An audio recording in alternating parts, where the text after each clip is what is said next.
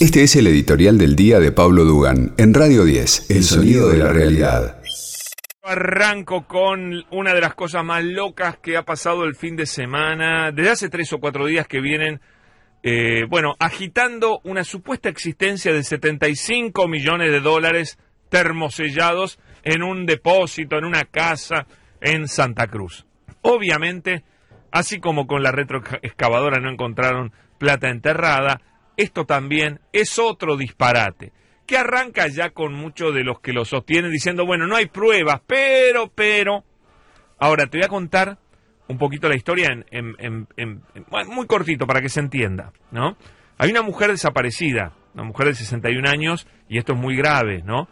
Todo, a ver, según una jueza que empezó a intervenir, podría tratarse de un suicidio, y por eso no apareció el cadáver, porque, dice la jueza, eh, es lógico pensar que puede haberse tirado de una ría, ¿no es cierto? Entonces el, el cuerpo haber sido llevado por el mar. Bueno, más allá de que, por supuesto, es una investigación que hay que seguir a fondo, esa señora estaba en pareja con José Luis Balado, que es el tío de un secretario de Máximo Kirchner. Pero fíjate vos cómo todo a ellos les sirve para pegar todo a los Kirchner y generar un disparate total. Ahora, lo que te va a sorprender creo que les va a sorprender a todos, es cuál es el personaje clave que aparece en esta historia. ¿Saben quién es? Se llama Marco Herrero. Es adiestrador de perros. Yo lo digo con todas las letras. Ese señor es un delincuente. Es un, no es un chanta, es un delincuente.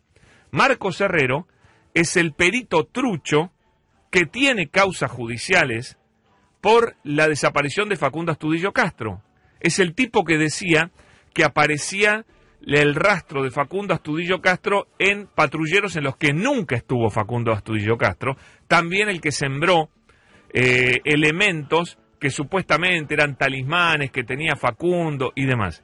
O sea, no solo era un tipo, y además sus perros son increíbles. Por ejemplo, él dice que el perro, en este caso, olió dinero, porque es uno de los olores para los cuales están entrenados mis perros. Yo creo que no hay que ser muy inteligente para saber que los perros o buscan droga, o buscan dólares, o buscan restos humanos. No buscan todo los perros, ¿se entiende? Los perros no buscan cualquier cosa, los perros buscan aquello para lo cual están entrenados para buscar. Y no están entrenados para buscar siete olores diferentes. Esto lo hemos visto 80 veces. Pero este tipo es tan impune, tan impune este delincuente de Marcos Cerro, yo entiendo cómo no está en cana todavía, que dice que los perros olieron billetes. Nadie vio billetes. Nadie vio billetes. Él supuestamente vio los billetes porque los perros. Pero no le dijo nada a nadie. Ahora, ¿cómo llegan esos billetes? Bueno, supuestamente el rastro de esta mujer va hasta la casa de José Luis Balado. Bueno, ahí vos decís, bueno, no, no es tan ilógico porque supuestamente estaban en pareja, entonces puede haber estado allí. El problema es que pasaron 100 días de vuelta a los perros de, este Marcos Herrero son los únicos perros en el mundo que registran rastros más allá de siete días, que es lo que, o tres, cuatro días, que es lo que básicamente siempre eh, se mantiene un rastro. Acá no, este aguanta 100 días. Y después huelen cualquier cosa, huelen cadáveres, encontraron un pedazo de maxilar de una persona, que no sería de esta mujer, y después van para el fondo, donde hay aparentemente un depósito que sí es de propiedad del sobrino de José Luis Balado, que es secretario de Máximo Kirchner, donde tenía papeles ahí apilados en cajas y demás.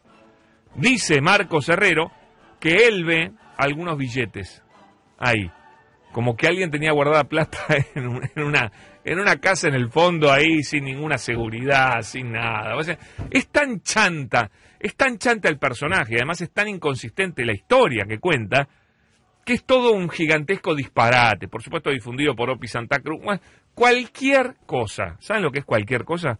Cualquier cosa. A mí me interesa que ese tipo termine preso, Marcos Herrero, porque no se puede ser tan chanta, jugar con las víctimas, porque acá también hay una familia que está con toda lógica buscando a su hay cuatro hijos que buscan a su madre, hay nietos que buscan a su abuela, y eso es muy serio para andar jugando a hacer politiquería barata, utilizando también a la cercanía, bueno, por interpósita persona, porque ni siquiera el tipo que está supuestamente investigado tiene algo que ver con los Kirchner, es el sobrino.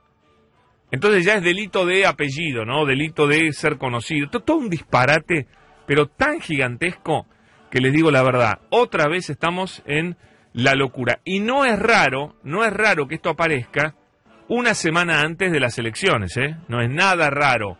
Otra vez nos toman por idiotas, otra vez nos mienten, inventan historias fantasiosas, ridículas, disparatadas, para hacer politiquería berreta.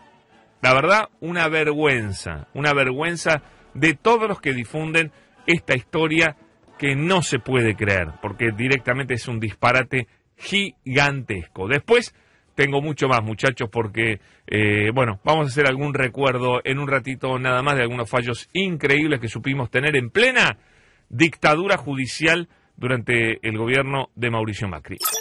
Este fue el editorial de Pablo Dugan. Descarga nuestra app y lleva a Radio 10 a todos lados. El sonido de la realidad.